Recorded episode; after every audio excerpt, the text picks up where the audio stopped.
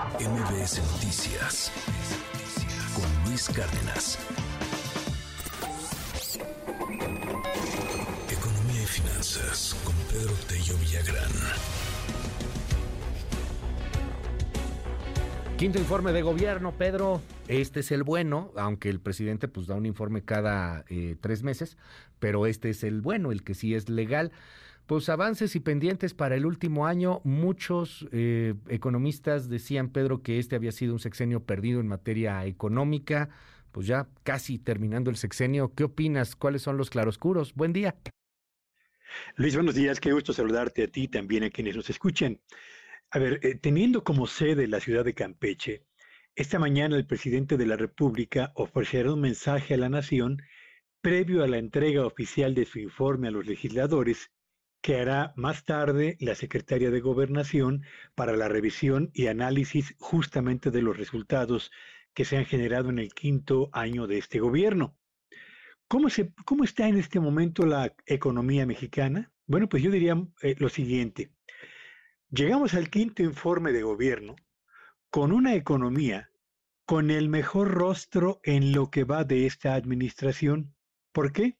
Bueno, pues porque avanza a un buen ritmo, porque las finanzas públicas, aun cuando son frágiles, permanecen bajo control, porque tenemos una deuda pública con un perfil de pagos que no representa problemas potenciales para las finanzas públicas, pero tampoco para el mercado cambiario. Porque en materia de empleo, este sigue en ascenso, aunque hay que reconocerlo, impulsado fundamentalmente por la creación de fuentes de trabajo en el sector informal de la economía. También porque la inflación está en franca tendencia descendente, pero con alimentos y bebidas cuyos precios avanzan a un ritmo que casi duplica el del indicador general.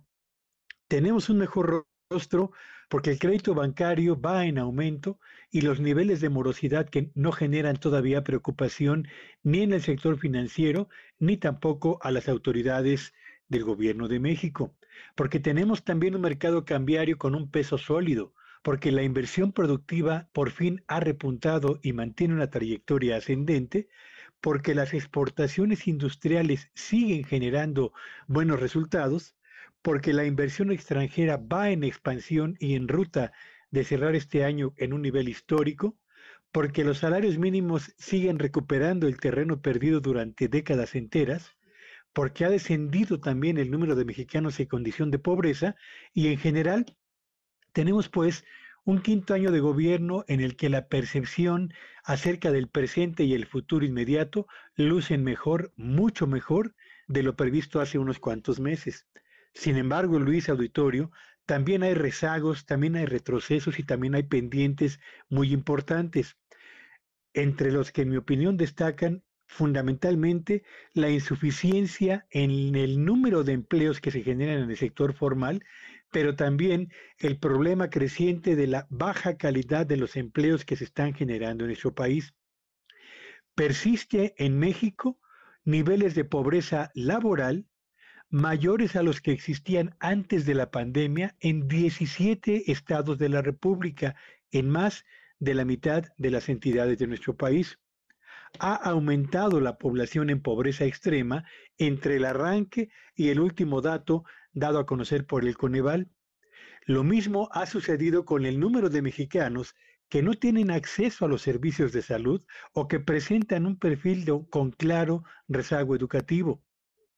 La inseguridad y la impunidad no solamente le imponen, yo diría, un cerco bastante peligroso al patrimonio, a la vida de numerosas familias en nuestro país, sino que también se han convertido en un factor inflacionario relevante, como lo comentábamos ayer en el caso del limón, pero también ocurre en el caso del aguacate y en, en el caso de numerosos productos.